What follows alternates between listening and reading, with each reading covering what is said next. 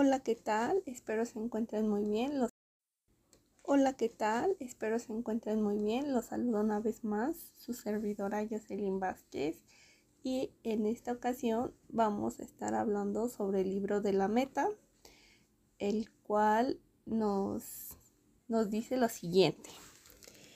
Este es un, es un libro que nos habla sobre eh, una empresa en la cual tiene un atraso de producción con un pedido, está retrasado el pedido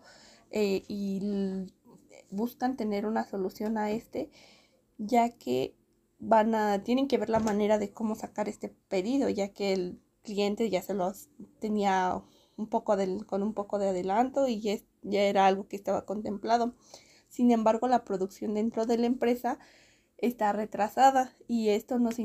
esto nos trae como consecuencia eh, algunos otros costos que van a salir, retraso de la producción, eh, retraso en su almacén y pagar por lo tanto también horas extras a los trabajadores, por lo que debemos de, nos dice este libro que tenemos que tener bien fija la meta, en este caso sería la de la empresa, ya que el no tener una meta bien concluida de lo que, o los objetivos de lo que quiere ser una empresa o lograr, eh, no vamos a tener como que un rumbo o un camino hacia dónde dirigirnos. Y en esta nos dicen que la meta de toda empresa siempre, siempre va a ser ganar dinero y posicionarse dentro del posicionarse dentro del mercado para así poder ganar mucho más dinero y tener un flujo de efectivo constante. En esta empresa se preguntan cómo es posible que tengan este, este tipo de problemas, ya que cuentan con robots, robots inteligentes y tienen bastante maquinaria para elaborar este, sus productos. Esto es lo que debería de, de tener más bien un aumento en la producción y sin en cambio, debido a que tienen estos problemas, la empresa se estaba viendo en la penosa necesidad de cerrar la planta. Sin en cambio, John convoca una junta, la cual era una junta prematura y genera gastos innecesarios. Y hablan sobre las cuestiones que tiene la empresa y cuáles son las soluciones que pueden llegar a tener. Em, en una ocasión, eh, John ve a un obrero sin, sin hacer nada y se plantea cuáles son los parámetros para que la empresa sea productiva y, y ésta sea más eficiente, por lo que se genera una serie de cuestionamientos para poder realizar un mejor análisis analizando los costos de producción eh, dentro de la contabilidad, que sería la utilidad neta, la utilidad neta, retorno sobre la inversión, flujo de efectivo para saber si esta, se está si esta está ganando dinero o son más las pérdidas que las ganancias. Eh, generando un inventario de gasto de operación, no como el de los costos, como que es lo que actualmente conocemos, que, que es el costo y que es el gasto. Recordemos que el costo es de fabricación y el gasto no es de fabricación, pero es todo para conseguir, todo esto se hace con la fin de conseguir la venta, que serían los gastos de operación todo lo que se genera para tener como objetivo tener todo aquello para conseguir una venta, con todo lo que se puede conseguir una venta. Y esto para reducir los costos de fabricación, eh, tanto en tiempo, dinero, materia prima y que no haya un, un desaprovechamiento de alguna fabricación eh, un ejemplo podría ser este cuando en la costeña ah, se lleva a cabo el proceso para la fabricación de latas de frijoles. Primero vemos que se consigue la materia prima, que es el frijol, después la materia secundaria, que sería el empaque y todo esto. Entonces, eh, del frijol no se desperdicia nada, que es la materia prima. Eh, para hacer las latas y esto se se aproximadamente se desperdicia un 0.01 de, de esta producción ya que son unos pequeños pedazos de, de la hoja del, para cortar la lata de, la, de los frijoles pero esta también este, se puede vender todo este residuo, entonces no, no genera tantas pérdidas. Lo mismo pasa en las etiquetas que se pueden volver a, a utilizar o pueden este, hallar la manera de tener tantas, e, un cierto número de etiquetas dentro de las hojas y no desperdiciando tanto eh, los, la, la materia, los los insumos, por así decirlo, logrando tener menos, bajando los costos de fabricación y aumentando el costo de producción y teniendo más ganancias en la empresa. También nos menciona que los procesos de producción con un tiempo dado dan las fluctuaciones con cierto grado. Y un día Alex Rango platica, bueno, le toca ir de campamento con su hijo y platica con su hijo que cada uno hacen el análisis dentro del campamento de que los niños van caminando enfrente, uno, uno enfrente del otro. Por lo que se percata y le hace la observación a su hijo que todo proceso depende de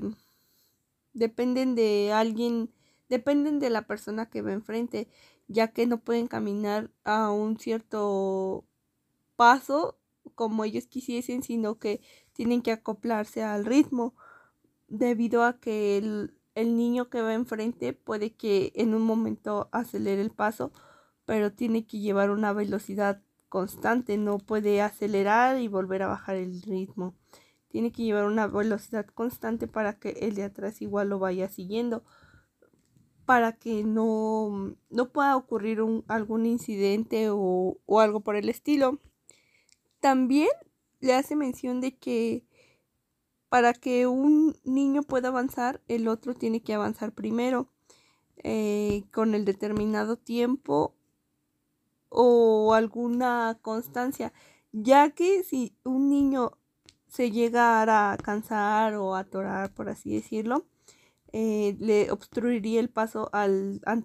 que sí, al que sigue después de él y, así sucesivamente cada niño este se quedaría pausado y no podrían avanzar ya que dependen de él para poder seguir avanzando si no va a obstruir el paso.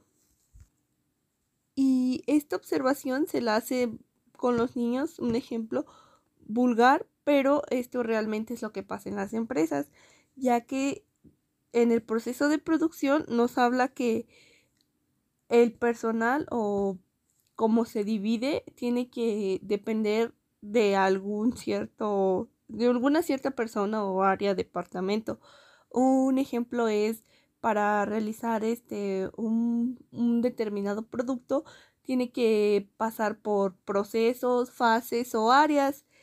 y si en esta área no, no tienen un cierto ritmo, un cierto flujo dentro de, de los trabajadores y el cómo se trabaja, esto nos va a generar que el siguiente paso se estanque, no puedan realizarlo ya que dependen de ellos para que ellos envíen el, el producto o la información, lo que vengamos manejando y no van a poder seguir avanzando. Tienen que, de, o sea, dependen forzosamente de del proceso anterior o del paso anterior para poder seguir avanzando. Entonces, esto nos dice o nos deja como lección que tenemos que tener un promedio de cuánto vamos a trabajar, qué es lo que se va a fabricar, etc. para poder este, generar un, un cierto ritmo o constancia de, de lo que se va a hacer dentro de la empresa teniendo cada, cada operador o trabajador la dependencia suficiente para hacer su trabajo en tiempo y forma y si surge algún problema lo puedan solucionar ellos mismos o dirigirse a las personas correspondientes para que les ayuden a solucionar el problema teniendo o logrando no estancarse el,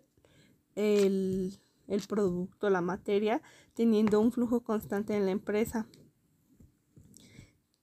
Y también nos habla de los ritmos, que debemos de ser constantes en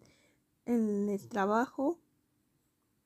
Para esto se tiene que capacitar al personal para que el, el personal sea eficiente, capaz y pueda tomar las, las decisiones pertinentes para la empresa, ya que un, una persona o un trabajador quien esté capacitado no va a saber qué hacer en, este, en estas respectivas situaciones porque se puede bloquear y no puede hacer nada y perdemos tiempo, dinero y podemos generar hasta un problema mayor dependiendo si manejan alguna máquina o algo por el estilo. Entonces tenemos que tener un, a un personal mm, capacitado para que esto nos ahorre tiempo, y costos dentro de la producción y así ahorramos tiempo. Esto es lo que nos quiere decir al darle esta a salir con su hijo de campamento y darle esa lección, hacerle analizar el proceso de una manera vulgar en un ejemplo de la vida cotidiana. Es lo que pasa en las empresas y y cómo lo pueden solucionar, ¿no? Que, que a lo mejor los niños no caminaban este, a una velocidad constante, unos se retrasaban, tenían diferente espacio entre cada niño al momento de caminar. Es por eso que debemos de, de tener en cuenta todos los procesos de producción, los tiempos, los costos, em, el personal que tenemos que tener uno, ya sea capacitarlo o que ya tenga experiencia dentro del ámbito o hablar con, el personal que esté entregado y dedicado para que tomen un cursos de capacitaciones constantemente para que ellos sepan cómo actuar ante algún percance o algo por el estilo. Y teniendo todos estos procesos, esto va a generar una,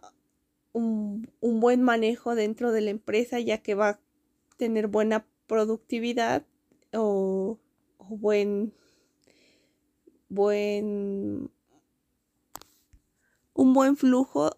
de, de, mercancía y de trabajo eh, teniendo los no teniendo retraso en en lo que es los pedidos de materia ni nada por el estilo.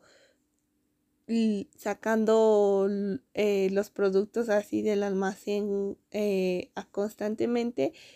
generando ganancias y venta de, de, los productos teniendo una buena liquidez de la empresa y esto va a provocar esto va a tener este causas positivas que es que la empresa no quiebre y tampoco se declare en crisis y genere problemas y puedan despedir a todos los trabajadores y, y la empresa desaparezca. Estas son las soluciones que él tuvo que implementar para poder salvar su empresa o la empresa que dirigía y tener mayor ventas y ganancias dentro del mercado. Hasta aquí terminamos este podcast sobre el análisis, el libro de la meta. Espero les haya gustado